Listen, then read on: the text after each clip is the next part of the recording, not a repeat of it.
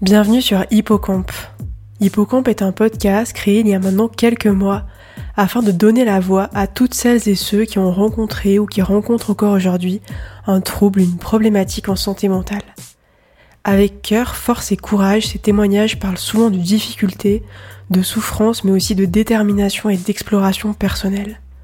Dans ce neuvième épisode, nous allons parler du trouble de la personnalité borderline, qui se caractérise par des perturbations intenses au niveau émotionnel, comportemental, relationnel et de l'image de soi.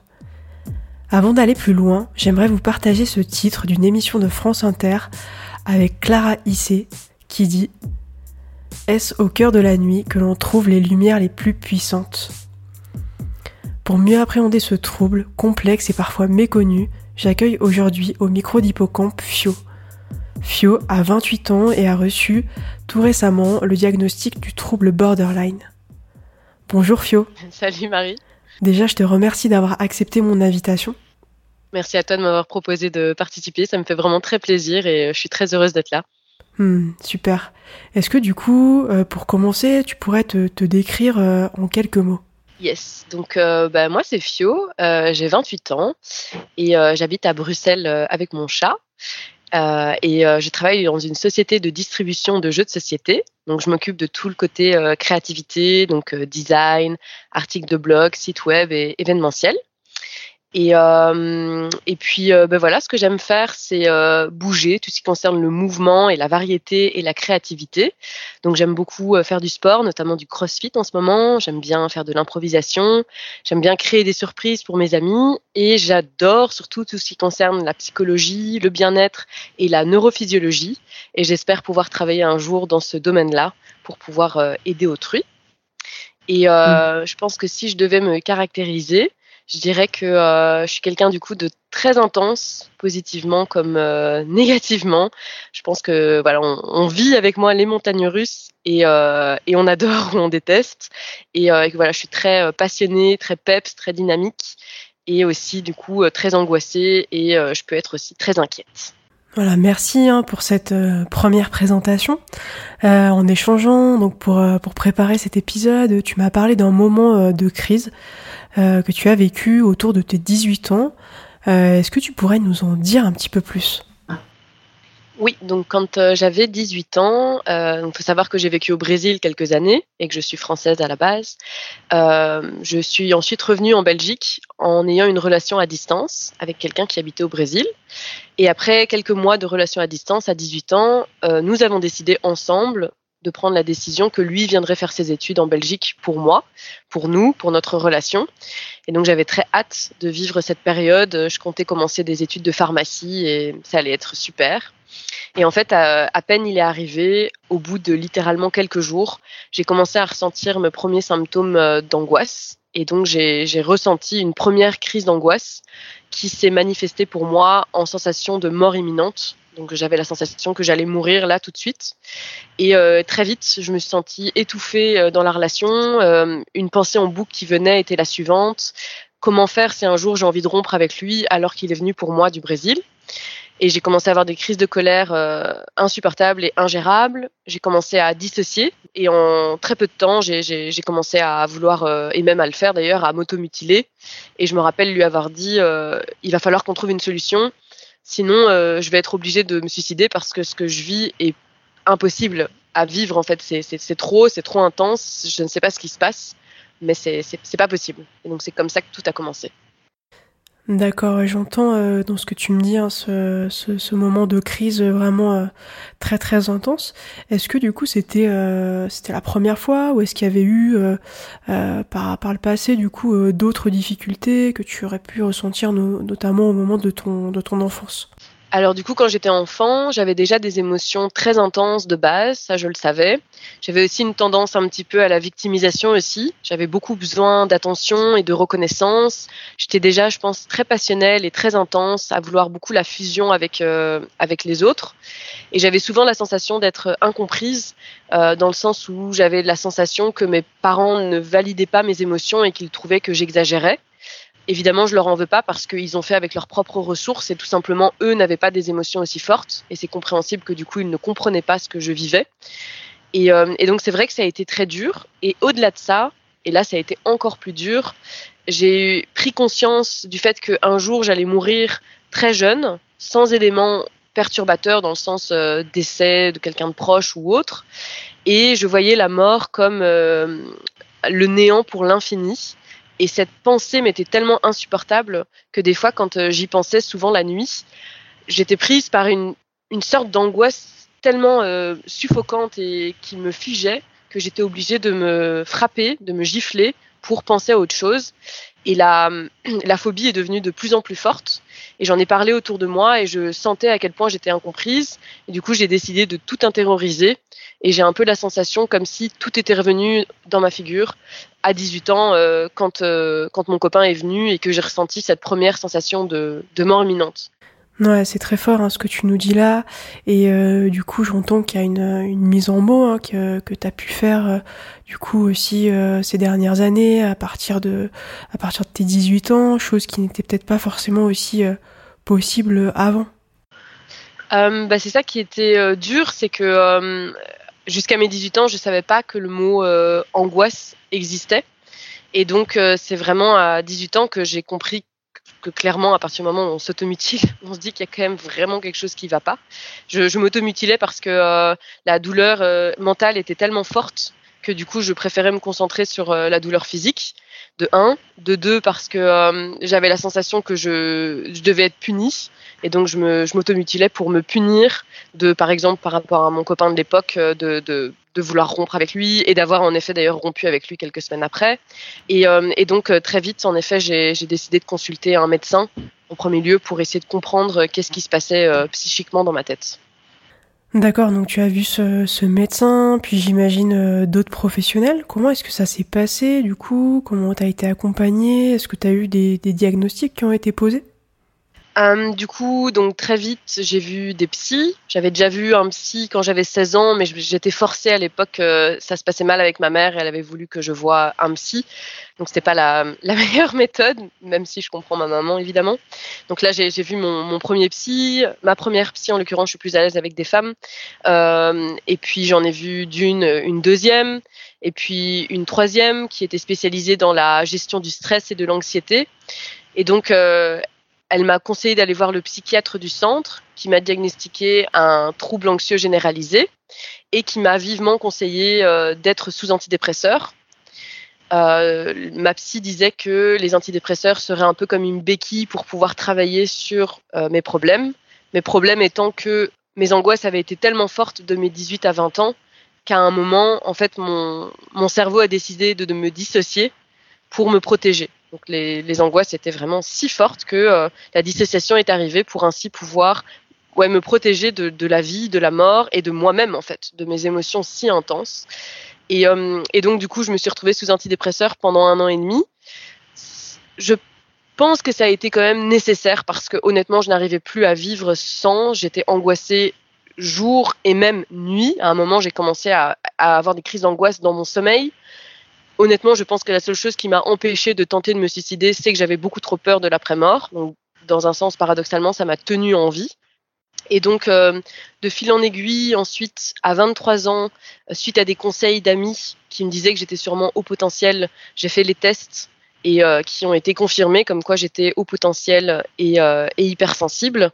Et j'ai continué sur ce cheminement-là, cheminement en allant voir du coup euh, différents psys et pour voir comment m'aider parce que je me sentais vraiment enfin il y a eu toute une période où, j'ai arrêté les études et je, je faisais des jeux vidéo pendant 12 heures je ne faisais que ça parce que ça me permettait de me sentir de me sortir de mon corps de me sortir de ma vie ou sinon je buvais de l'alcool pour pareil ne plus penser à ma vie et, et me désinhiber ouais j'entends que c'était une période compliquée où tu avais besoin aussi de parfois te couper un petit peu de, de certaines émotions. Est-ce que tu pourrais nous dire du coup euh, qu'est-ce que tu ressentais euh, autant physiquement que, que psychiquement? Ouais. Donc pendant la, la, période de la plus dark, euh, c'était vraiment euh, une angoisse perpétuelle quoi, qui, qui, me prenait euh, dans tout le corps. Mais il y avait aussi donc de la déréalisation où je me sens en dehors de la, ré la réalité, je vois trouble autour de moi, je ne sais pas trop ce qui se passe, je ne reconnais pas les gens, même si je sais que ce sont mes proches, je ne les reconnais pas en termes de sensations. moi-même, je me regarde dans le miroir, je ne me reconnais pas, je ne sais pas qui je suis. Il y avait aussi vraiment un trouble identitaire de euh, d'alternance de, de d'envie de projet, de, euh, de, de au niveau de la sexualité aussi, des questionnements par rapport à ma bisexualité. Il y avait énormément d'idéalisation et d'évalorisation de l'autre. Donc euh, un coup, euh, surtout mon, mon copain, chacune dans chacune de mes relations, un coup je le trouve formidable et je me dis que je suis trop heureuse d'être avec lui. Et puis ensuite, juste parce qu'il a pas rangé les chaussettes, ben là je me demande en fait pourquoi est-ce que je suis avec lui? Et je doute et je me dis que peut-être je devrais rompre parce que peut-être je devrais être avec quelqu'un d'autre qui me correspond mieux. Et, et, et c'était toujours de façon très intense et c'était toujours être très chaotique et très fort et surtout en, quelques heures d'écart quoi. Et donc euh, ça s'est stabilisé au fur et à mesure du temps, euh, notamment grâce à l'hygiène de vie. Je fais entre guillemets tout ce qu'il faut et malgré que je fasse entre guillemets tout ce qu'il faut, il y a quelque chose qui va pas en fait. Et mmh. notamment il y a quelque chose qui va pas parce que je ne comprends pas comment je peux aussi régulièrement, c'est-à-dire plus ou moins tous les jours, à un moment de la journée, être aussi mal dans le sens où je me sens désespérée. C'est vraiment pour moi, c'est un terme que je devais mettre là-dessus, une émotion, ce serait le désespoir. Je, me sens comme si ma mère était morte. Je, ne sais pas ce que ça fait parce que heureusement elle est encore en vie, mais je le ressens comme un, décès. En fait, je ressens l'émotion aussi fort. J'ai déjà vécu des décès ou des ruptures. Eh bien, je vais me sentir comme ça. Euh, le matin sans raison apparente et euh, je, n'ai plus envie de rien faire entre guillemets. Je ne comprenais pas comment c'était possible de ressentir des émotions aussi fortes pour aussi peu et surtout je culpabilisais très fort en fait. J'étais là mais c'est pas possible, Fio, t'as tout pour toi, t'as un appart, t'as euh, un, un chouette job, t'as des chouettes amis, t'as un copain et euh, comment tu peux te mettre aussi mal aussi facilement? Donc énormément de culpabilité, et, euh, et d'avoir des pensées aussi aussi négatives, aussi changeantes, d'avoir aussi peur du rejet, d'avoir aussi une estime de soi aussi différente. Donc je pouvais passer de euh, je suis une surfemme, euh, je suis incroyable, je suis si euh, belle et intelligente à mais enfin je ne mérite pas d'exister, je vais m'auto-saboter, je vais arrêter de manger parce que je ne mérite pas de manger. Et donc il y a eu tout ce cheminement Là, c'est encore récent, hein, donc ça c'était encore euh, l'an passé, à mes 27 ans du coup, de euh, non mais c'est pas possible, il euh, y a autre chose. Ok, je suis au potentiel, ok, je suis hypersensible, ok, j'ai été diagnostiqué d'un trouble anxieux généralisé, c'est pas possible, ce que j'ai vécu c'est anormal, ce que je vis c'est anormal, il y a quelque chose qui coince, alors je vais prendre mon courage de demain entre guillemets et je vais refaire toutes les recherches possibles pour essayer de comprendre ce qui se passe. Ouais, donc en effet les, les diagnostics que tu avais eus jusqu'à présent ne semblaient pas forcément tout expliquer. Euh, comment tu as fait avec ça? Est-ce que euh, du coup tu es allé chercher d'autres réponses? Est-ce que tu es allé voir un autre professionnel? Donc euh, fin 2022, je suis tombée sur le TDAH, donc le trouble de déficit de l'attention avec hyperactivité. Et je me suis très fortement reconnue dans les différents symptômes, notamment au niveau de l'impulsivité et de la concentration et j'ai trouvé une neuropsychologue dans ma région qui était spécialisée dans les HP et les TDAH. Et euh, elle m'a demandé notamment d'avoir accès à mes bulletins, parce que le TDAH est un trouble qui se manifeste déjà euh, avant les 12 ans. Et donc, elle voulait avoir accès à mes bulletins et elle m'a posé beaucoup de questions sur ma concentration, mon organisation. Et elle a également posé des questions à mes proches aussi, mes proches les plus proches, via un questionnaire. Et puis, au bout de quelques séances, il y a eu la question de la gestion des émotions. Et là, j'ai dit, hmm, ça, ça va être rigolo. et donc, euh, bah, très vite, en fait, euh, j'ai eu de la chance d'avoir une neuropsy qui était euh, qualifiée et qui a sorti son petit livre du DSM5 devant moi et qui m'a dit, hmm, je me demande si, enfin, déjà, vous me parlez de période d'arc de vos 18 à 23 ans, ou maintenant ça commence à aller mieux mais je me demande si vous ne serez pas concerné par le trouble de la personnalité borderline. Et puis entre-temps, elle a fait euh, ses petites recherches, elle en a parlé avec ses collègues. Il y en a quand même quelques-uns qui se sont demandé si c'était pas de la bipolarité, mais la grande différence c'était le fait que par rapport à la bipolarité et par rapport à la cyclothymie, c'était vraiment le fait que j'ai des changements d'humeur qui sont tous les quelques heures ou quelques jours et qui sont toujours reliés à un événement extérieur. Et donc elle, elle m'a dit ça et en effet ben, j'étais concernée dans le passé par les neuf symptômes du trouble de la personnalité borderline. Donc ça correspondait complètement et elle a exclu du coup euh, le TDAH car en effet la plupart des symptômes que j'avais et que j'ai sont là que depuis la fin de mon adolescence et non depuis euh, mon enfance.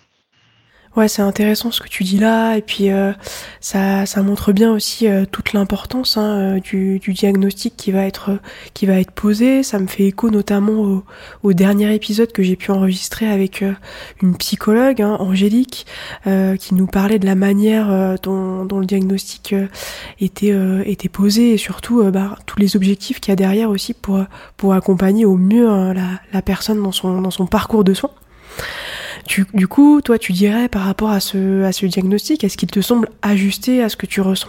Alors ce diagnostic, euh, bah, clairement, quand euh, quand je l'ai appris, ça a été euh, ça a été rude, ça a été intense, c'est clair mais j'avais la sensation au moins, j'avais un côté très libérateur et déculpabilisant. Il y a des raisons physiologiques et psychologiques derrière qui, qui, qui m'aident à comprendre.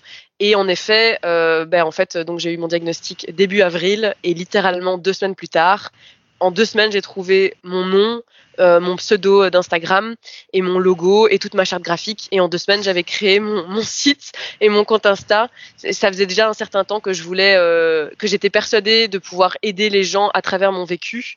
Et, euh, et ce, ce, diagnostic, il a été euh, vraiment euh, comme une évidence de euh, en fait, c'était juste la petite pièce manquante du puzzle qui manquait pour Let's Go for It, Fio. Maintenant, on, on, est là, on va aider les gens, quoi.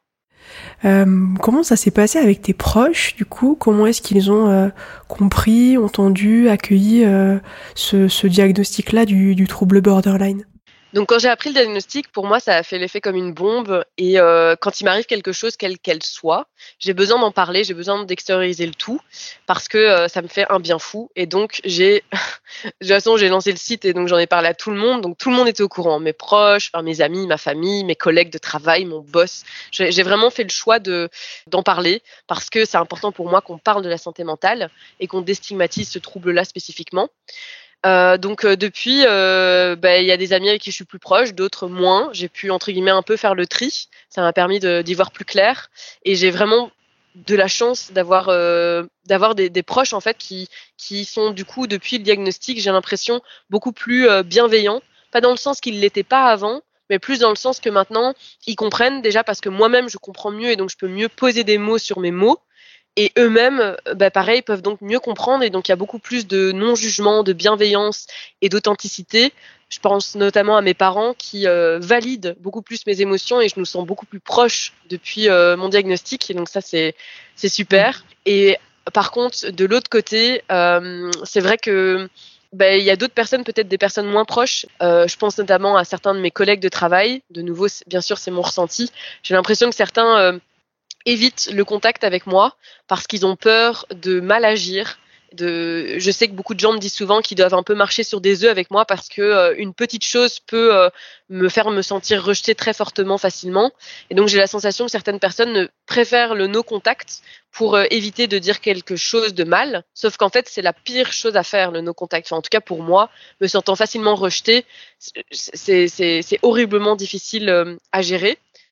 Hmm. Avec ce que tu nous dis, on entend bien du coup euh, toute l'importance et en même temps l'impact euh, des, relations.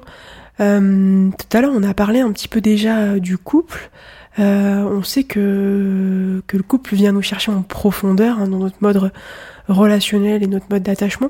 Qu'est-ce que tu en penses toi par rapport à ton propre parcours? Alors euh, le couple, clairement, euh, c'est la partie la plus compliquée pour moi à gérer de loin. Je l'ai toujours dit, un semi-marathon pour moi c'est plus facile que euh, un date, limite, parce que vraiment c'est quelque chose d'horriblement compliqué. Donc j'ai pu me rendre compte que j'ai un style d'attachement désorganisé. Donc ça veut dire que j'alterne entre vouloir la fusion avec l'autre et euh, me sentir étouffée très facilement. Donc j'ai vraiment une tendance à, euh, je, au début je suis un peu méfiante, et puis quand je me lâche, je me lâche pour de bon dans la relation. Et là, euh, l'autre devient un peu comme une source d'addiction. Euh, ça devient même compliqué d'avoir euh, d'autres choses, de, de, même le sport, la motivation pour tout le reste devient difficile à gérer parce que les émotions que peuvent me provoquer le couple sont tellement incroyables, tellement intenses, tellement magiques que, que j'ai envie que de ça que j'ai envie de voir l'autre tout le temps, euh, etc. Maintenant, ça commence à aller mieux, hein, mais à l'époque. Et puis, euh, je vais vouloir, donc je vais demander à l'autre cette fusion, je vais avoir beaucoup d'attentes, je vais lui, dire que qu'il y avait beaucoup de critiques aussi envers l'autre, beaucoup d'attentes, beaucoup de tu et non un jeu, de tu fais pas assez, etc. Et puis quand finalement l'autre, qui est très gentil et qui m'aime, fait des efforts, fait beaucoup d'efforts, là, en un coup, je me sens étouffée. Et du coup, je commence à douter. Est-ce que, euh, est-ce que j'ai envie de continuer cette relation? Est-ce que je, est-ce qu'elle me convient vraiment? Est-ce que je devrais pas plutôt être avec quelqu'un d'autre? Et, là, il y a une perpétuité de doute en fait qui se crée euh, jour et nuit. De est-ce que c'est la bonne, est-ce que c'est une bonne idée? Est-ce que j'ai pris la bonne décision en étant avec cette personne? Donc, euh, donc oui, je pense que voilà, ça peut aller mieux au fur et à mesure, mais clairement, c'est de loin la partie, la sphère la plus compliquée à gérer de toutes les sphères de ma vie, hmm. de loin. Euh, Fio, est-ce que tu pourrais nous dire un petit peu bah, comment ça va aujourd'hui et euh, qu'est-ce que tu arrives à mettre en place euh, pour vivre au mieux ton quotidien? Donc au quotidien, aujourd'hui, il y a toujours beaucoup d'émotions intenses et ça, je pense que ça ne partira pas qui je suis. Euh, voilà, je suis quelqu'un d'intense, de passionné. Euh, j'ai régulièrement besoin de me ressourcer. Et donc, c'est vraiment euh, ce besoin constant d'écouter au maximum mon corps et de le respecter. Parce que si je ne respecte pas ce que me demande mon corps, c'est juste remettre à plus tard le besoin qui sera encore plus fort. Mais c'est clair que c'est pas toujours évident et j'accepte que voilà qu'il y a des moments où je suis down, qu'il y a des moments où j'ai besoin de pleurer et, euh, et que c'est pas évident à vivre dans la vie de tous les jours. Et donc les outils que j'ai pu trouver qui m'aident à gérer mon trouble sont les suivants. Euh, tout d'abord, clairement, c'est l'hygiène de vie. Donc euh, c'est vraiment avoir une très très bonne hygiène de vie. Donc ça passe par, en l'occurrence, moi c'est peut-être un peu extrême, mais faire du sport facile cinq fois par semaine. Il y a la méditation. Donc la méditation m'aide à revenir à l'instant présent. Elle m'aide aussi à être consciente de quels sont mes besoins, qu'est-ce que mon corps est en train de me dire, qu'est-ce que mon intuition est en train de me dire. Euh, il y a aussi, euh, ouais, de manière globale, avoir un, rythme, euh, un rythme sain, quoi. Donc faire attention aux heures de sommeil, faire attention à mon alimentation, boire un peu d'alcool, mais pas trop, de, de, faire attention. En fait, je suis obligée de me fixer des limites parce que, contrairement à la plupart des gens qui se diraient juste, oh, je prends une petite bière par-ci par-là, moi, si je me limite pas, je euh, me bourre la gueule, euh, je vais faire du euh, mon compte Instagram Border Attitude des créations de contenu pendant 12 heures, je vais arrêter de manger. Voilà, je, je suis obligée d'être stricte avec moi. Ensuite, ce qui m'aide au quotidien, c'est clairement le, le besoin, c'est parce que c'est un réel besoin d'extérioriser ces émotions qui sont trop intenses. Donc ça, ça passe par déjà accepter l'émotion telle qu'elle est, l'accepter et accepter que là, dans l'instant T, c'est une, une, émotion que je qualifie de désagréable, mais qu'elle va passer et qu'elle est, euh, que je ne vais pas en mourir. Donc, accepter l'émotion, la vivre, vraiment me laisser vivre, euh, laisser vivre cette émotion qui, qui, est là en fait pour me dire quelque chose, l'extérioriser. Et l'extérioriser pour moi, ça passe soit par pleurer, donc le besoin d'évacuer via des larmes euh, cette émotion, ou l'extérioriser à des proches. Et là, c'est comme si subitement tout ce qui était flou dans ma tête devenait très clair et que surtout c'était plus en moi et je peux alors reprendre euh, ma vie tranquillement, on va dire ça comme ça. Donc il y a l'hygiène de vie, il y a l'extériorisation des émotions, il y a aussi euh, tout ce qui concerne la thérapie comportementale dialectique. Donc ça c'est vraiment une thérapie qui est adaptée euh, aux patients qui ont un trouble de la personnalité borderline. Et enfin, euh, et, là c'est en cours, dans le sens où je ne connais pas encore tout, je m'intéresse extrêmement fort au système nerveux et à sa régulation. Donc euh, j'ai pu, euh, pu voir que les gens qui ont un trouble de la personnalité borderline ont en général beaucoup de traumas, soit des petits traumas, soit même un, un, un trauma complexe. Et, et en fait qu'ils ont un système, donc qu'on a un système nerveux en fait qui est complètement dérégulé. Et donc l'idée c'est de trouver des stratégies pour apprendre à réguler ce système nerveux.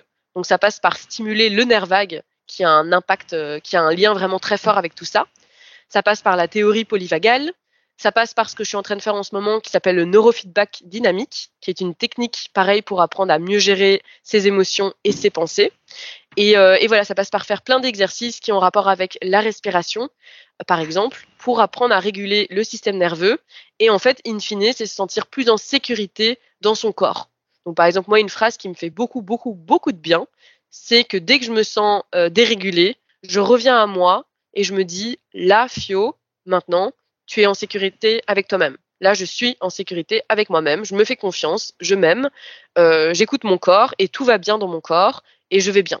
Ça, ça me fait beaucoup de bien et ça m'apaise énormément. Une des méthodes en plus pour euh, aider dans la vie de tous les jours, c'est évidemment d'aller voir un psy, d'être suivi. Mmh.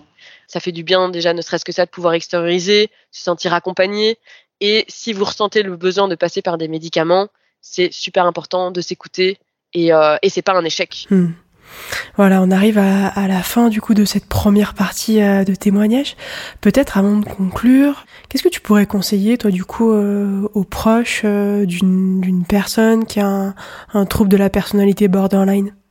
Donc je me doute que pour tout proche qui a dans son entourage quelqu'un qui a été diagnostiqué d'un trouble de la personnalité borderline, ça doit être vraiment très dur parce qu'on a tendance à ne parler que des gens qui ont le trouble, mais en fait pour l'entourage aussi c'est vraiment très difficile. Euh, donc euh, moi, ce que je dirais, ce serait ben, avant tout déjà de valider les émotions de la personne qui a le trouble. Surtout pas dire des, choses du style euh, tu exagères, de, dire que, que qu'elle exagère, qu'elle se victimise ou quoi que ce soit. donc vraiment de, de valider la personne, d'utiliser beaucoup de bienveillance, d'être dans le non jugement. Ça c'est vraiment quelque chose qui est très important. Et en même temps, paradoxalement, bienveillance, oui. Valider les émotions, oui. Et en même temps, fixer les limites c'est super important de fixer ses limites. Parce que sinon, en tant que personne qui a un trouble borderline, on a vraiment tendance à aller prendre tout ce qu'on peut, comme en plus on a peur de l'abandon, qu'on a tendance à vouloir euh, vérifier, entre guillemets, que l'autre tient vraiment à nous et va pas nous, nous quitter. Et euh, en plus de cela, ça, passe, je pense, par beaucoup de communication. Donc, comme je disais, beaucoup de communication non violente, où on parle en jeu et pas en tu.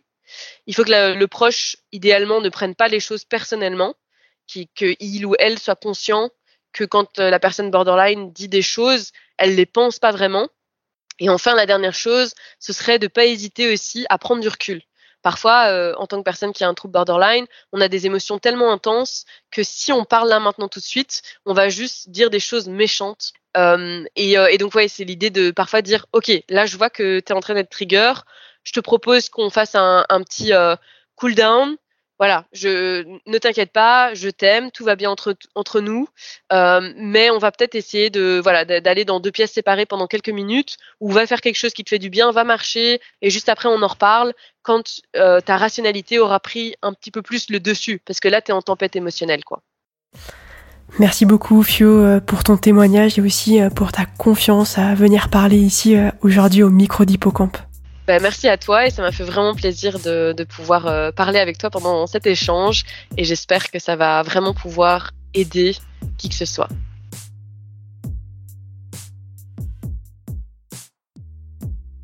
Dans cette seconde partie, j'ai le plaisir d'accueillir Marie.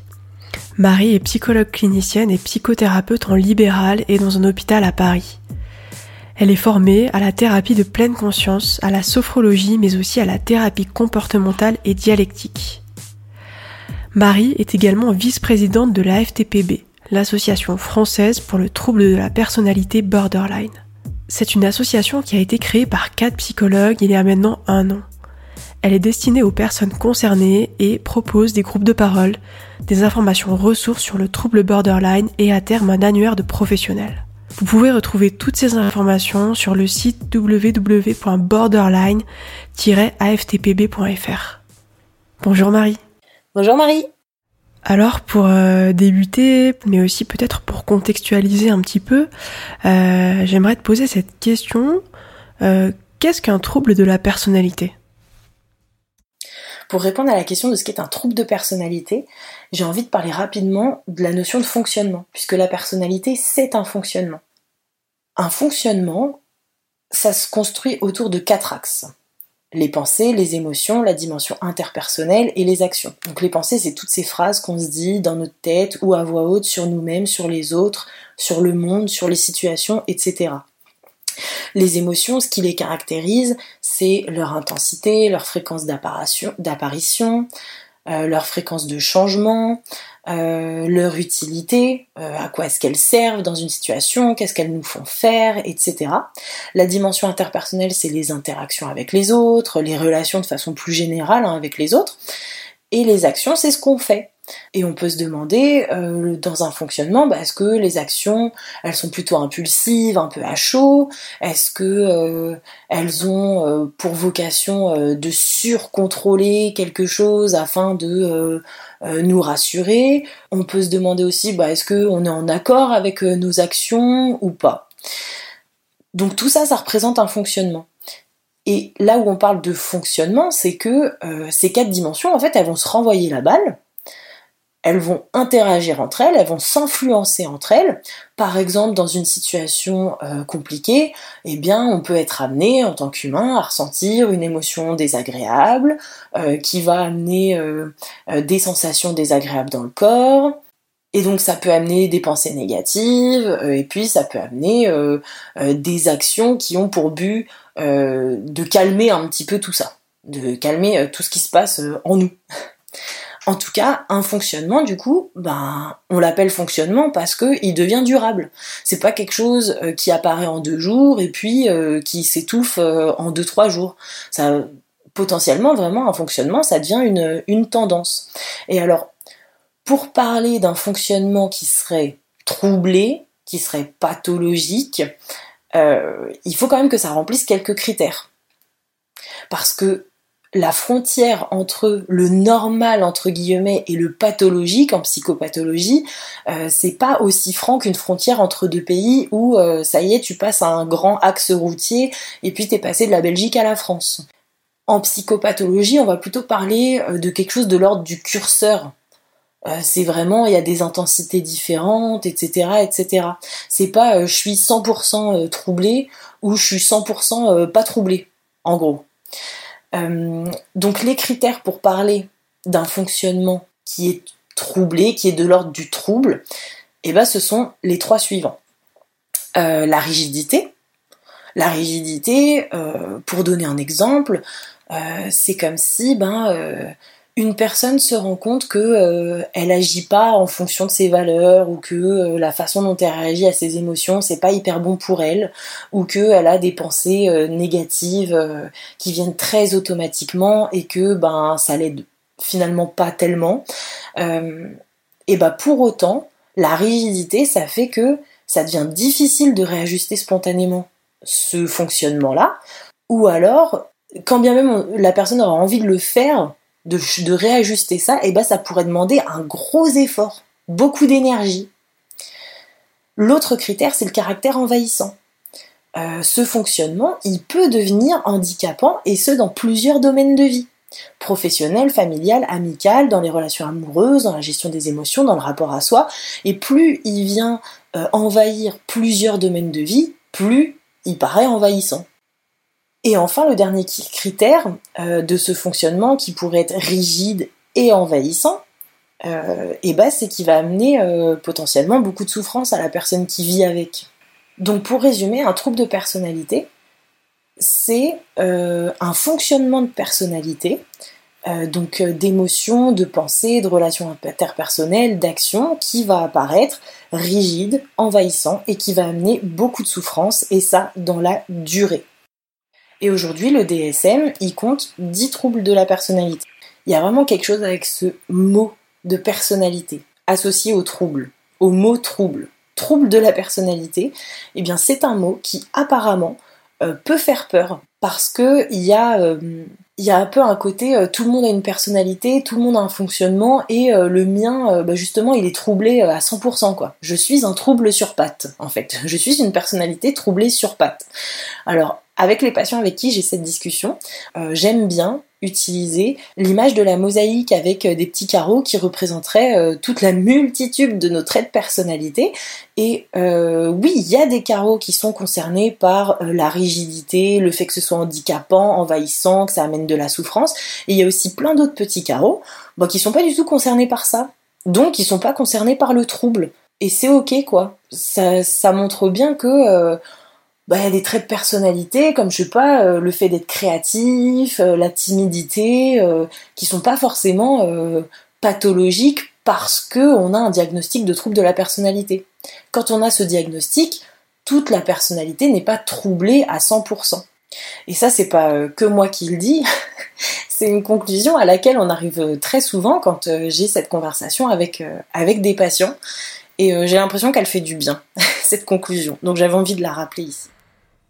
Hmm. Merci euh, Marie hein, pour ces premiers éléments qui nous permettent euh, de mieux comprendre. Euh, ben déjà, qu'est-ce qu'un trouble de la personnalité? J'entends bien que, que cela veut bien dire que ce trouble concerne que certains aspects de la personnalité de la personne. C'est important de le rappeler, la personne n'est pas son trouble ni sa souffrance, même si la question du diagnostic, bien sûr, elle est importante pour mieux comprendre et aussi pour parfois euh, déculpabiliser euh, de, ce que la personne aussi peut vivre. Euh, tu l'as indiqué, il y aurait une dizaine de troubles hein, de la personnalité. Aujourd'hui, on va faire un focus plutôt sur le trouble borderline. Est-ce que tu pourrais nous dire qu'est-ce qu'un trouble de la personnalité borderline et peut-être déjà pour commencer, quels sont ses symptômes? Il y a neuf symptômes qui sont des critères diagnostiques du trouble de personnalité borderline. Et plutôt que de les présenter sous forme de liste, euh, je propose peut-être qu'on les contextualise un petit peu. On parlait tout à l'heure de fonctionnement. Eh bien, euh, dans des livres, dans euh, des articles de littérature scientifique, on peut retrouver cette proposition que le trouble de personnalité borderline, ce serait, ça pourrait être un fonctionnement en tout ou rien. Et là, ça nous amène à une première notion euh, qui explique euh, pas mal la majorité des critères diagnostiques, et cette notion, c'est l'instabilité. L'instabilité, on peut la retrouver dans trois domaines de vie, l'image de soi, la relation avec les autres et les émotions.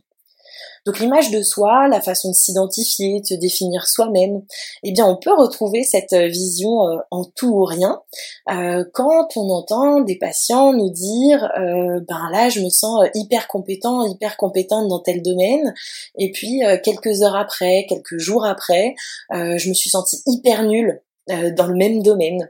Ou alors, euh, quand on entend des patients euh, et des patientes nous dire, euh, bah là, j'ai l'impression d'être une hyper bonne personne, et il y a d'autres moments, je me sens une très mauvaise personne. Et en fait, ce qui amène de la souffrance avec ce fonctionnement en tout ou rien sur soi-même, eh ben, c'est d'être dans une position assez inconfortable. si je reprends vraiment le vécu que mes patients m'expriment, euh, une position assez inconfortable où euh, il peut y avoir cette impression que c'est pas possible d'être les deux à la fois. Euh, c'est soit l'un, soit l'autre potentiellement. Et ça, ça peut vraiment, vraiment être compliqué à vivre. ça peut être très fatigant d'osciller comme ça entre ces deux eaux. Et on peut retrouver du coup ce, ce critère diagnostique du sentiment de vide qui peut être intense, qui peut durer dans le temps. Le DSM, il parle même de sentiment de vide chronique. Et puis ça peut aller jusqu'à un sentiment de perte de sens assez important, avec euh, des doutes qui arrivent, des questions qui arrivent sur le sens de maintenir une relation amoureuse. Ça, Fio le disait très bien dans son témoignage, euh, le sens de maintenir euh, un travail, une vocation professionnelle, etc., etc. Le sens de maintenir des projets, d'aller au bout de certains projets aussi. L'instabilité peut aussi se manifester dans la relation avec les autres. À nouveau, on peut retrouver cette vision en tout ou rien, cette fois sur les autres, avec euh, un symptôme euh, assez connu dans le tableau clinique du trouble de personnalité borderline qui s'appelle euh, le symptôme d'idéalisation dévalorisation. Alors en quoi ça consiste?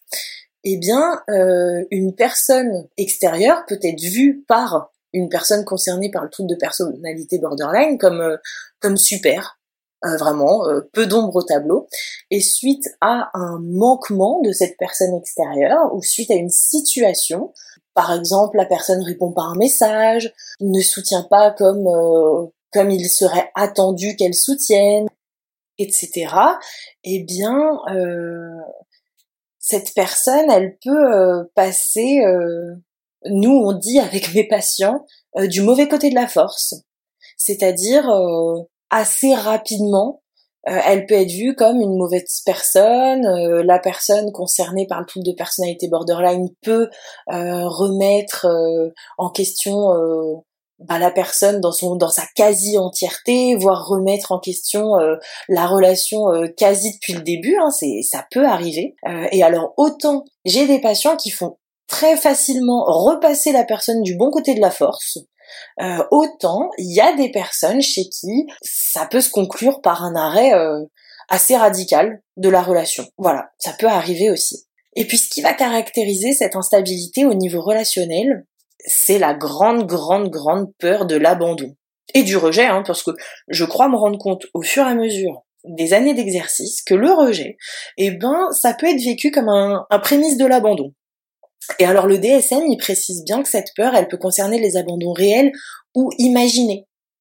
Les abandons réels, ce serait lorsque, euh, par exemple, la personne en face euh, a menacé de quitter. Bon bah là, euh, voilà, il y a, quand même une phrase factuelle sur laquelle se reposer.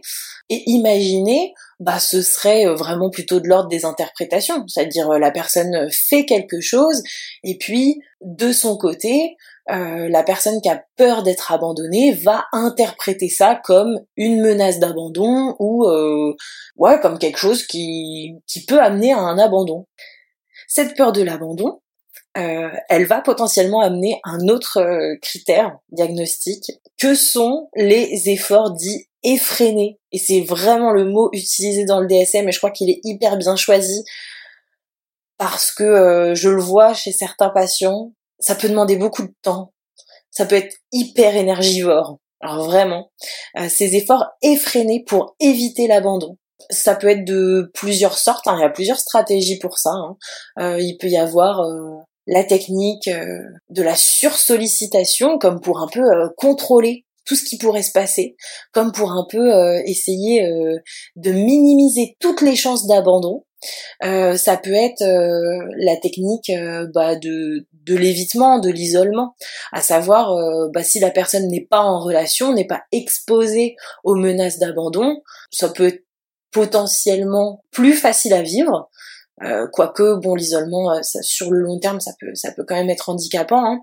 euh, mais en tout cas voilà il y a une forme de protection euh, face à toute menace potentielle d'abandon. Et puis il y a la technique officieusement en tout cas entre mes patients et moi appelée la technique de l'autosabotage à savoir bah, s'il y a une menace d'abandon réel ou imaginé la stratégie ça peut être d'abandonner avant au moins il y a le côté je rejette et j'abandonne, et ce n'est pas moi qui suis rejeté ou abandonné.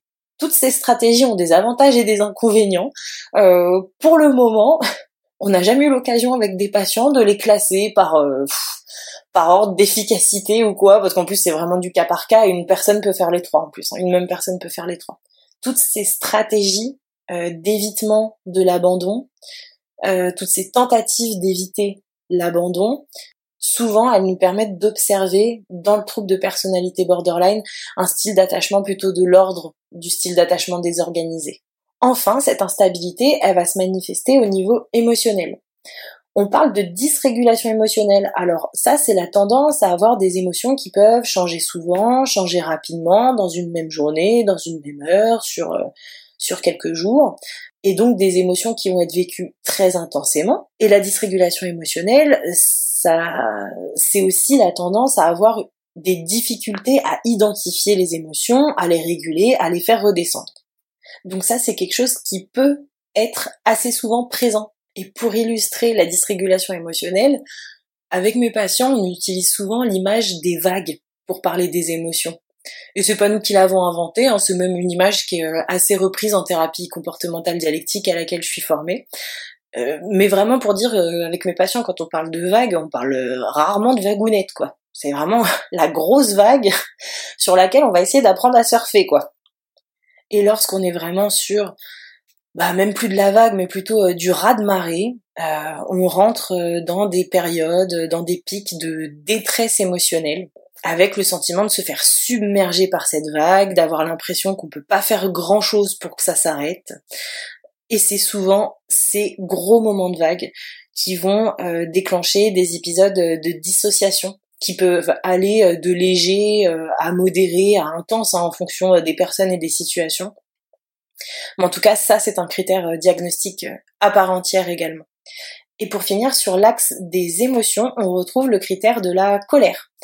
Dans le DSM, ce critère de la colère, cette colère en tout cas, elle est définie comme vécue et exprimée intensément avec une difficulté à la réguler et comme étant potentiellement euh, inappropriée. Alors cet avant-dernier euh, critère diagnostique, symptôme qui est la colère, il est effectivement pas là pour rien.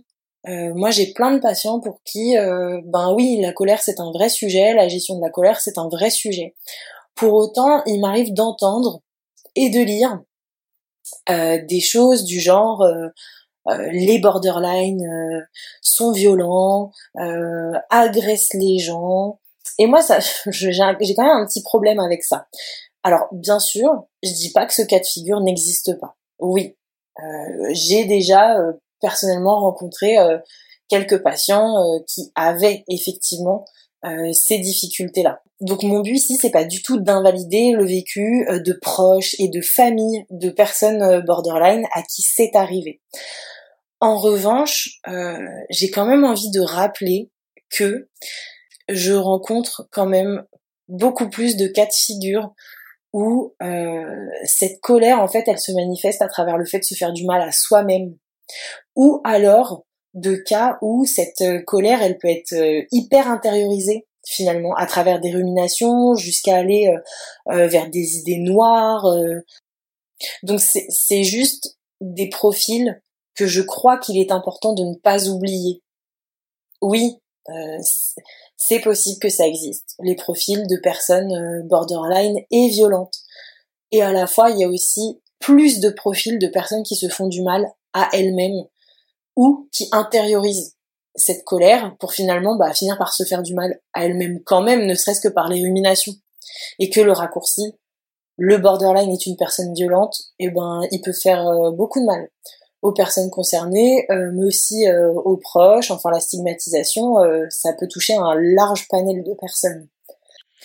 En tout cas, ça me fait quand même une petite transition pour parler du dernier critère diagnostique qui est l'impulsivité. Euh, dans le trouble de personnalité borderline, on peut retrouver euh, assez fréquemment même euh, des comportements addictifs, des comportements de prise de risque pour soi-même, des stratégies de gestion émotionnelle plutôt liées à la nourriture, aux dépenses excessives aussi, euh, toutes ces choses qui sont des façons souvent très automatiques pour les personnes de faire baisser leurs émotions sur le court terme, mais souvent qui portent quand même des conséquences assez négatives par la suite. On peut aussi parler euh, des automutilations et euh, même des tentatives de suicide parce qu'il faut quand même le rappeler. Ben, les études le montrent hein, depuis un bon bout de temps même, puisque c'est même à l'origine de base de la création de la thérapie comportementale dialectique c'est une population, la population borderline, euh, qui est quand même très concernée par les automutilations et par les risques de tentatives de suicide. C'est important euh, ce que tu dis là et, en même temps c'est un sujet qui est délicat, hein, qui est parfois même activant pour, euh, pour certaines personnes. Peut-être rappeler ici si on a des auditeurs, des auditrices qui sont concernés, eux-mêmes ou leurs proches d'ailleurs, euh, qu'il est possible d'appeler le numéro national de prévention du suicide qui est euh, le 3114. Peut-être avant de continuer, simplement euh, indiquer que, que parfois on entend parler de personnalité limite. c'est en effet un terme qui est différent mais qui vient bien également définir le trouble de la personnalité borderline. Et d'ailleurs, quand on traduit borderline, on a comme résultat les mots limite ou même frontière ce qui semblerait bien correspondre aux éléments que tu nous as donnés euh, sur ce trouble. On a entendu beaucoup de choses dans le témoignage de Fio, euh, des ressentis euh, extrêmement forts, des ressentis d'angoisse, des difficultés relationnelles, notamment dans, dans, le couple. quelles sont les difficultés principales auxquelles sont confrontées les personnes qui sont atteintes d'un trouble de la personnalité borderline au quotidien? Alors comme je me sens pas légitime pour répondre à cette question toute seule, je vais plutôt me faire la voix des personnes concernées avec qui j'ai la chance d'échanger au quotidien. Et on retrouve plein d'éléments qu'on a déjà entendus dans le témoignage de Fio. Il y en a plusieurs des difficultés au quotidien, et à la fois celle qui ressort beaucoup, régulièrement, c'est la question de l'invalidation. Alors pour comprendre ce que c'est l'invalidation, peut-être que ça peut être cool de dire ce qu'est la validation. pour donner une définition littérale de ce que c'est, c'est le fait de reconnaître les émotions, les pensées et les comportements d'une personne. Et de reconnaître que ces émotions, ces pensées, ces comportements sont compréhensibles et ont des causes. En fait, c'est accueillir la réalité de l'autre, quand bien même c'est pas la nôtre.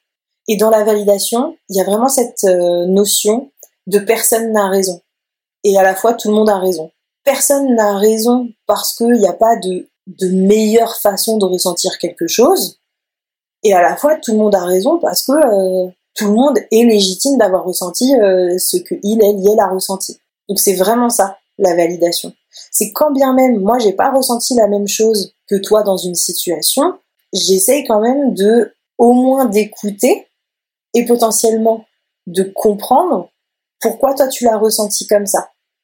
Et en conclusion, c'est sans jugement. C'est juste le noter. Ah ok, donc toi tu l'as ressenti comme ça. D'accord, ok. Je le comprends. Je le vis toujours pas, hein, mais je le comprends. À minima, je l'écoute et je le laisse exister. Et l'invalidation, ah bah c'est le contraire et ça peut se manifester dans des injonctions euh, du type euh, tu devrais pas ressentir ça. Mais non, sois pas triste ou euh, bah ça n'a pas de sens que tu sois toujours en colère pour une situation qui s'est passée il y a deux jours. Mais en soi, la personne qui le dit, bah c'est ce qu'elle ressent. pour elle, ça n'a pas de sens. C'est vrai. Et à la fois le dire, eh ben ouais malheureusement c'est invalidant parce que la réalité de la personne en face c'est que elle elle est toujours en colère deux jours après peut-être de l'injustice qu'elle a vécue ou en tout cas de la situation que elle a trouvé injuste. Bon moi ce que je crois voir quand même très souvent chez euh, les proches des personnes que j'accompagne c'est que l'invalidation elle peut être plus maladroite que malveillante. Très souvent, euh, il y a de bonnes intentions sous l'invalidation. Par exemple, avec euh, l'injonction mais non, sois pas triste, la personne qui le dit, elle a réellement l'intention d'apaiser la tristesse de la personne à qui elle le dit. Je crois que nous sommes les mieux placés pour savoir ce qu'on ressent. Mais quand quelqu'un vient nous dire mais non, c'est pas ça que tu ressens, ou tu devrais pas le ressentir. Bah ouais, ouais, bien sûr que ça peut être dur à recevoir. Euh, quand bien même c'était fait avec des bonnes intentions. Euh, ça peut aussi venir dans les situations euh, où en fait l'entourage se sent euh, hyper démuni. Bah, par exemple face à une crise, l'invalidation dans dans certains environnements, dans certaines familles, ça peut aussi euh, être le dernier recours où en fait bah, l'accompagnant se sent complètement impuissant, complètement démuni et ne sait plus quoi dire, quoi faire. Euh, il y a comme euh, chez certaines de ces personnes euh, face aux crises une envie comme un besoin de d'étouffer très vite l'émotion parce que bah ça submerge aussi la, personne qui le voit en fait. Et là en fait ce que je dis depuis tout à l'heure c'est que bah, c'est que en invalidant souvent les proches pensent bien faire et que en tout cas, les proches font très souvent du mieux qu'ils le peuvent avec les infos qu'ils ont et celles qu'ils n'ont pas. Pour autant, euh, j'entends que cette phrase, elle a besoin d'être nuancée, parce que pour l'avoir déjà vécu, notamment euh, plutôt avec, euh, avec les patients qui ont vécu de la maltraitance et des traumatismes durant leur enfance, bah, je sais que cette phrase, elle, peut faire mal. Hmm. Pour continuer, est-ce que tu pourrais nous dire si, euh, si l'on connaît les facteurs de risque ou les déclencheurs qui pourraient euh, participer euh, à l'origine de ce trouble? Alors pour répondre à cette question, la psychologie, elle se tourne vers une hypothèse biopsychosociale. Et c'est le cas pour beaucoup de troubles, hein, d'ailleurs, pas que le trouble de personnalité borderline. Cette hypothèse biopsychosociale, ce qu'elle propose, c'est qu'il y aurait une transaction entre plusieurs facteurs. Donc dans le mot transaction, il y a vraiment le côté euh, donnant-donnant, quoi. Euh, c'est-à-dire euh, l'influence, elle est mutuelle. Hein. et ces facteurs, ils sont biologiques, psychologiques et sociaux, donc environnementaux. dans le cadre du trouble de personnalité borderline, bah, l'hypothèse aujourd'hui par rapport aux facteurs biologiques, ce serait quelque chose qui qui se passerait en tout cas au niveau de la zone du cerveau qui gère les émotions et celle qui gère l'impulsivité. Par facteur psychologique, on entend ben, euh, les stratégies de gestion émotionnelle, euh, l'estime de soi, les croyances sur soi, sur les autres, sur le monde, euh, l'influence que ces croyances ont sur les comportements et comment est-ce que tout ça, ça vient se renvoyer la balle et participer à la création du fonctionnement de la personne sur la durée. Et pour ce qui est des facteurs sociaux, euh, on entend aussi bien nos interactions, nos apprentissages émotionnels auprès de nos parents, donc à nouveau avec l'idée que euh, bah, s'il y a de l'invalidation ou s'il y a par exemple de la surprotection, donc c'est deux choses qui pourraient empêcher de se confronter à ses propres émotions et donc apprendre à les gérer, euh, eh bien ça, ça peut participer au facteur social, mais c'est pas que forcément euh, auprès des parents hein, qu'on crée ça, hein. c'est aussi euh, à travers les apprentissages émotionnels et relationnels euh, qu'on a euh, de par nos maîtres, nos maîtresses à l'école, nos copains, nos copines à l'école, et même de façon plus générale dans la culture et la société dans laquelle on grandit et on évolue. Il y a aussi l'influence des événements de vie marquants qu'une personne peut avoir dans toute son histoire de vie et qui vont venir s'imbriquer dans tout ça. Donc c'est vraiment l'idée avec euh, cette théorie biopsychosociale, c'est vraiment faire l'hypothèse que il y aurait une transaction entre au moins un de ces deux facteurs. C'est-à-dire c'est pas seulement du fait que la personne ait peut-être euh, une hypersensibilité aux émotions, euh, c'est pas seulement parce que la personne a peut-être vécu de l'invalidation euh, dans ses relations proches en étant petit petite, c'est pas seulement à cause d'un événement marquant, c'est que potentiellement il y a transaction entre au moins deux de ces facteurs-là, quoi. J'entends dans ce que tu dis qu'il peut donc y avoir euh, des événements de vie marquants et euh, que ceux-ci peuvent euh, parfois participer, en tout cas de, près ou de loin, au déclenchement du trouble. Quelle serait donc la différence entre un trouble de stress post-traumatique complexe et un trouble de la personnalité borderline? Effectivement, dans la clinique, donc au contact des patients, il y a une majorité de personnes à qui il a été posé un diagnostic de trouble de personnalité borderline qui présente aussi un trauma complexe. C'est indéniable. Et à la fois, euh, il y a aussi une minorité de personnes pour qui c'est pas le cas.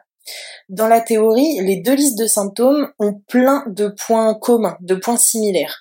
Et pourtant, c'est pas du copier-coller non plus, dans le sens où même des symptômes dont le nom est le même ne semblent pas s'exprimer de la même façon.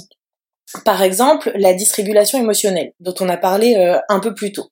Et eh ben, dans le trauma complexe, il semblerait plutôt que ça se manifeste fréquemment par un engourdissement des émotions, de façon assez chronique, alors que dans le trouble de personnalité borderline, il semblerait qu'on parle plutôt de l'habilité émotionnelle, donc des émotions qui paraissent très changeantes et vécues intensément.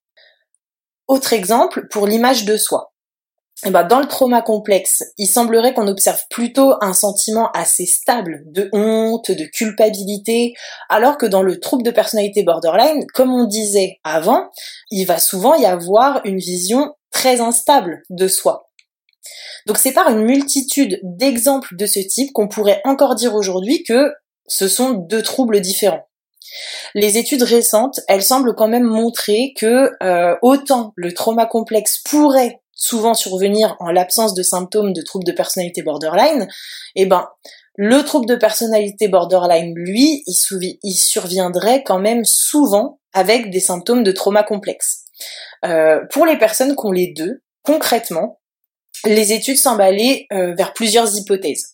Euh, une première hypothèse explicative de l'ordre du continuum entre les deux troubles, qui irait euh, d'abord d'un trouble de stress post-traumatique durant développé via des événements durant l'enfance, l'adolescence, vers un trauma complexe qui se finaliserait par le développement d'un trouble de personnalité borderline. Il existe aussi une autre hypothèse, hein, ceci dit, c'est que bah, le trouble de personnalité borderline pourrait se développer en dehors d'un vécu traumatique et du coup pourrait favoriser la sensibilité face aux événements, favoriser le vécu traumatique et donc bah, l'émergence d'un ou des deux troubles de stress euh, traumatique. Euh, c'est encore au stade d'hypothèse tout ça. Euh, il semblerait que de prochaines études euh, pourraient même prendre en compte d'autres facteurs en plus. Donc la recherche va continuer, on va rester connecté et, on va se tenir au courant de tout ça. en tout cas, ça promet d'être intéressant et d'orienter encore plus précisément et spécifiquement les prises en charge. Et donc en parlant euh, de prise en charge, euh, on en vient du coup à, la question du soin. Euh, est-ce qu'il y a des traitements spécifiques ou des approches thérapeutiques spécifiques qui se sont avérées efficaces pour accompagner les personnes qui souffrent d'un trouble de la personnalité borderline?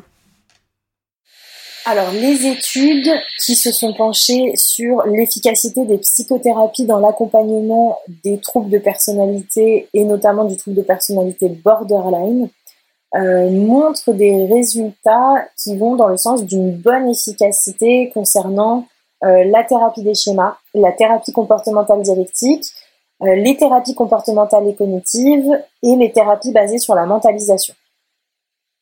Alors celle dont je peux le mieux parler puisque euh, c'est celle à laquelle je suis formée, euh, c'est la thérapie comportementale dialectique. Donc juste pour donner un exemple de thérapie euh, qui est recommandée dans l'accompagnement d'un trouble de personnalité borderline. Dans cette thérapie, on va travailler des outils, d'abord des outils de pleine conscience pour pouvoir apprendre à observer, à identifier nos émotions, leur intensité, leur fonction, etc., etc. Aussi apprendre à bah, les accueillir euh, sans les juger, sans euh, se dire euh, est-ce que c'est bien ou mal de les ressentir, sans s'invalider, justement, sans s'auto-invalider, mais plus essayer de les comprendre que de les juger. Et puis euh, par la suite, on va avoir des outils de régulation émotionnelle où déjà à la base, on va travailler euh, sur nos pensées. Donc euh, pareil, identifier si on a des interprétations, si on fait des biais cognitifs, bah, quelle, influence ça a sur l'intensité de nos émotions. Donc en fait, on va faire de la restructuration cognitive, hein, c'est comme ça qu'on appelle ça dans les thérapies cognitives et comportementales. Et suite à ça, eh bien, on peut avoir des outils de résolution de problèmes, euh, des outils euh, euh, d'exposition, des outils où on va essayer de changer en fait notre comportement, on va faire de l'activation comportementale. on a aussi tout un module où on travaille des outils pour passer les crises sans les aggraver, en fait, passer les crises émotionnelles bah, de façon la plus efficace pour nous, de façon la plus en accord avec nous-mêmes et surtout d'une façon qui euh, réduira les conséquences euh, négatives à long terme. Donc pour faire passer cette crise, quoi. Et dans un dernier module, on voit des outils euh, d'efficacité dans les relations interpersonnelles. Donc en termes d'affirmation de soi, de comment faire une demande, de comment euh, faire passer ses limites avant celles des autres, ou euh, quand on le souhaite, quand on est en accord avec ça, bah, faire passer les besoins de l'autre avant les nôtres. D'accord. Et du coup, euh, par rapport au traitement médicamenteux, est-ce qu'il y a des choses qui sont indiquées par rapport à ça? Alors, aujourd'hui, ces mêmes études qui montrent l'efficacité euh, des psychothérapies, bah, c'est vrai que des fois elles questionnent hein, euh, la variable médicament, pas médicament.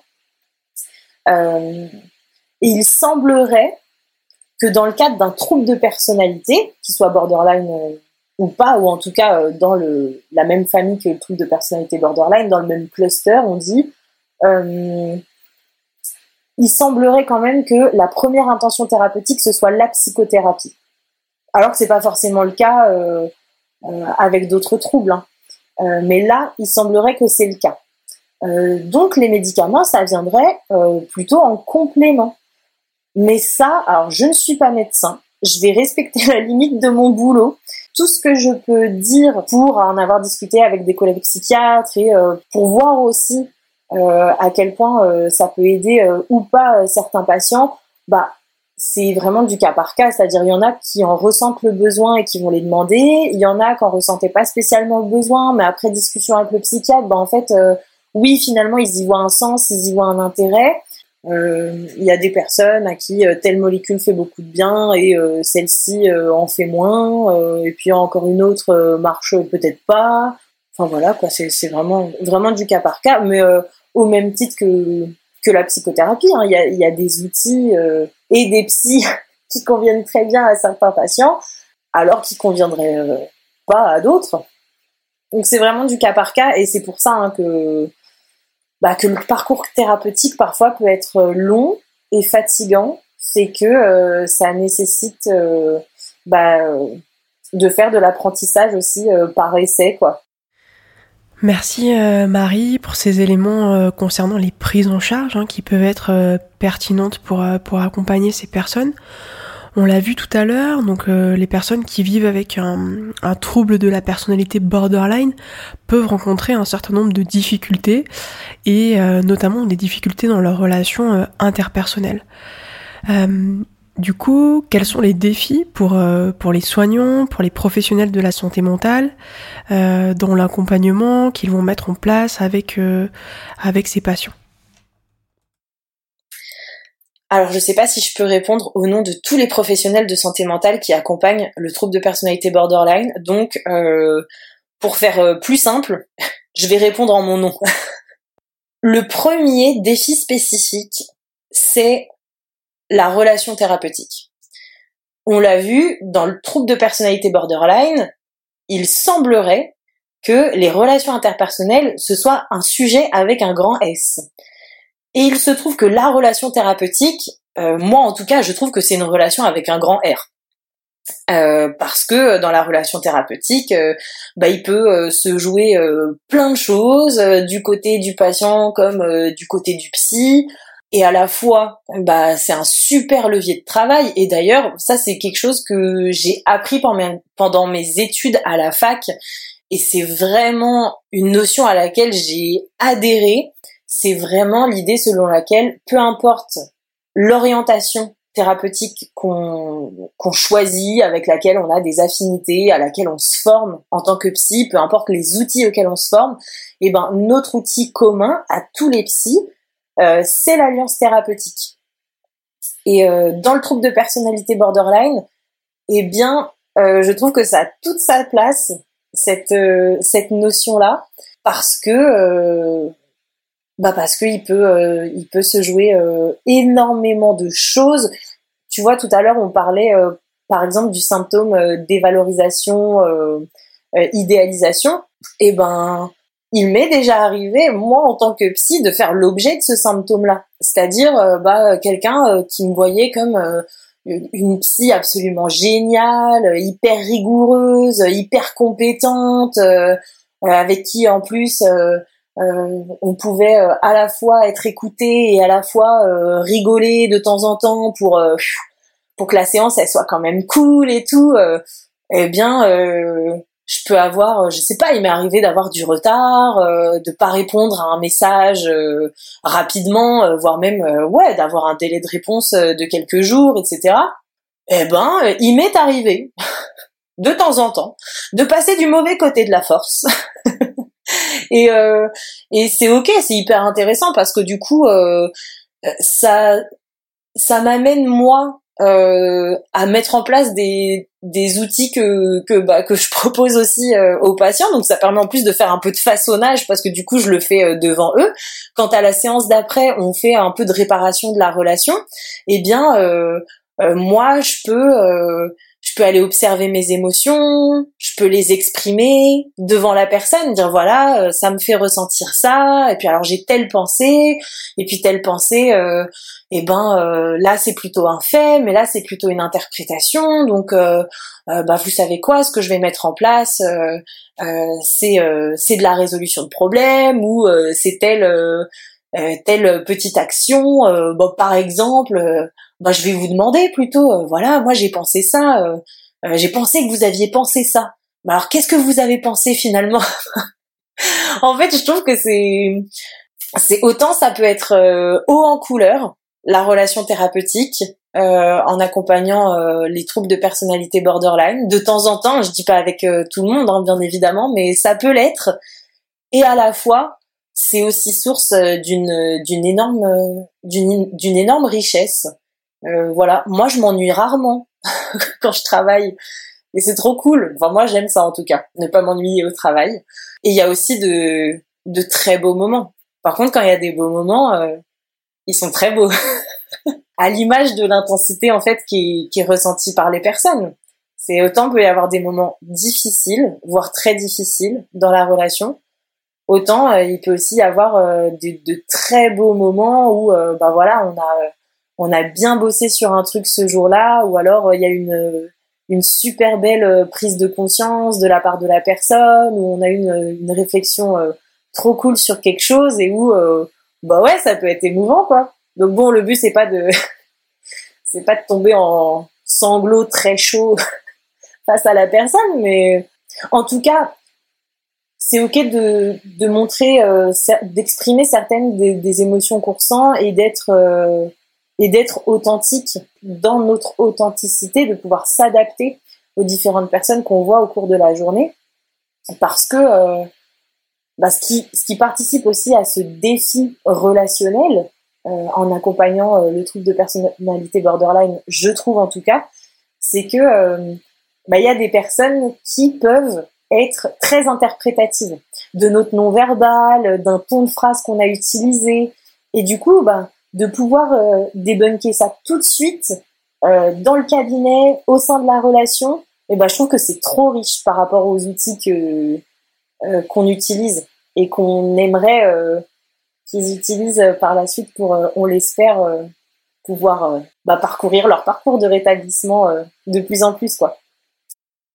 Le deuxième défi que je vois et qui moi m'a beaucoup beaucoup impressionné et m'a fait me poser beaucoup beaucoup de questions, bah, c'est la question des pensées suicidaires, des crises suicidaires, voire des tentatives de suicide.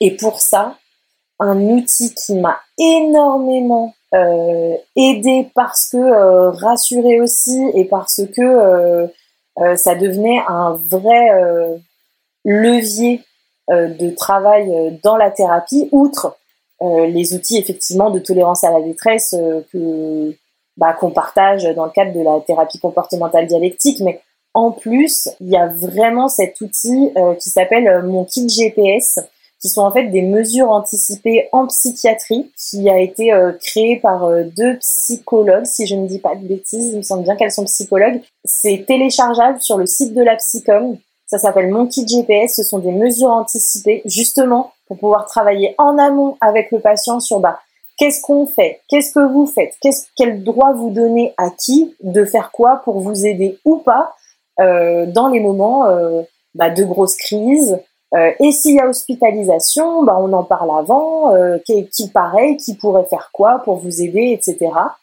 Et moi, j'aime vraiment euh, beaucoup travailler avec, avec cet outil-là, parce que je le trouve assez complet. Merci pour, pour cet outil qui peut être utile à, à de nombreuses personnes.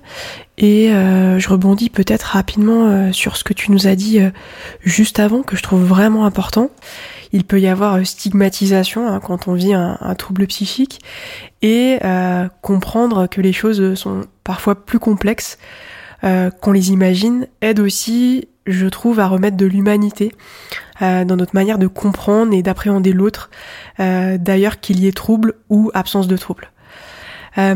pour conclure, Marie, est-ce que tu pourrais nous présenter en quelques mots, quelques minutes, cette association donc dans laquelle tu as investi, qui est euh, l'AFTPB. L'association dont je fais partie s'appelle l'Association française pour le trouble de la personnalité borderline. C'est une association qu'on a ouvert il y a, oui, ça va faire tout juste un an, en début janvier, avec euh, euh, trois super collègues, Manon Baudouin, Anaël Derval et Andrea Fernandez. Alors il y a plusieurs missions avec cette association. Euh, c'est déjà de pouvoir proposer un annuaire de thérapeutes. Ça va être notre mission pour 2024, de bien enrichir cet annuaire. Donc on va faire euh, une grosse recherche en termes de réseau. L'autre mission, bah, c'est une mission de psychoéducation.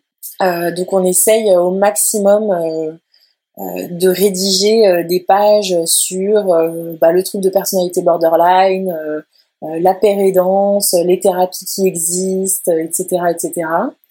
On a aussi une mission d'orientation, à savoir que nous, on n'est pas une institution de, soins, de prise en charge. donc le but, pareil, ce serait de pouvoir euh, enrichir la page sur laquelle euh, on peut voir euh, les adresses des hôpitaux, les adresses des institutions qui connaissent bien le trouble de la personnalité borderline et qui proposent des prises en charge adaptées. Et ce, on l'espère, dans toute la France. L'autre mission qu'on propose, c'est une mission de complément thérapeutique, dans le sens où, encore une fois, nous, on propose pas de la prise en charge, c'est-à-dire c'est pas parce que euh, on participe à des ateliers ou à des choses dans le cadre de l'association qu'on peut dire qu'on est pris en charge. Euh, pas du tout. Tout ce qu'on propose ne se substitue absolument pas à une prise en charge, qu'elle soit euh, à l'hôpital ou en libéral, individuel ou de groupe. Vraiment pas du tout. Donc nous, c'est vraiment du bonus. Et par là, on entend la mise en place, c'est la première chose qu'on a mise en place là cette année, c'est les groupes de parole. Euh, en visio pour pouvoir euh, toucher le plus de monde euh, partout en France. donc le principe d'un groupe de parole, c'est vraiment du partage d'expériences entre, entre pairs. Donc l'idée, c'est de se sentir moins seul, c'est de partager son vécu, c'est éventuellement entre usagers de se donner des petits euh, des petites astuces par rapport à des contacts de soignants, par rapport euh, à des lieux de soins, par rapport à des ressources, euh, qu'elles soient médias, qu'elles soient de gestion émotionnelle, etc., etc. Et on espère euh, un moment ouvrir des ateliers thérapeutiques, pareil, qui ne seront pas substitutifs à une thérapie, qui seront vraiment du bonus sur des thématiques très précises sur la base de euh, quelques ateliers, quelques heures. Hein, donc vraiment pas des, c'est pas des, toujours pas des suivis et ce sera toujours pas dans la durée. Donc c'est vraiment du bonus. Et enfin, on espère au bout d'un moment pouvoir ouvrir euh, des intervisions entre professionnels. Voilà, ça ce serait, euh, ce serait super. Merci d'avoir écouté cet épisode en entier. Je vous donne rendez-vous dans quelques semaines pour le dernier épisode de la saison 1 où nous parlerons de la question de la stigmatisation. N'hésitez pas à vous abonner à ma page Instagram hippocampe-du-bas podcast où vous pourrez suivre les actualités d'Hippocampe mais également retrouver d'autres ressources sur les thématiques abordées dans les podcasts. À très vite.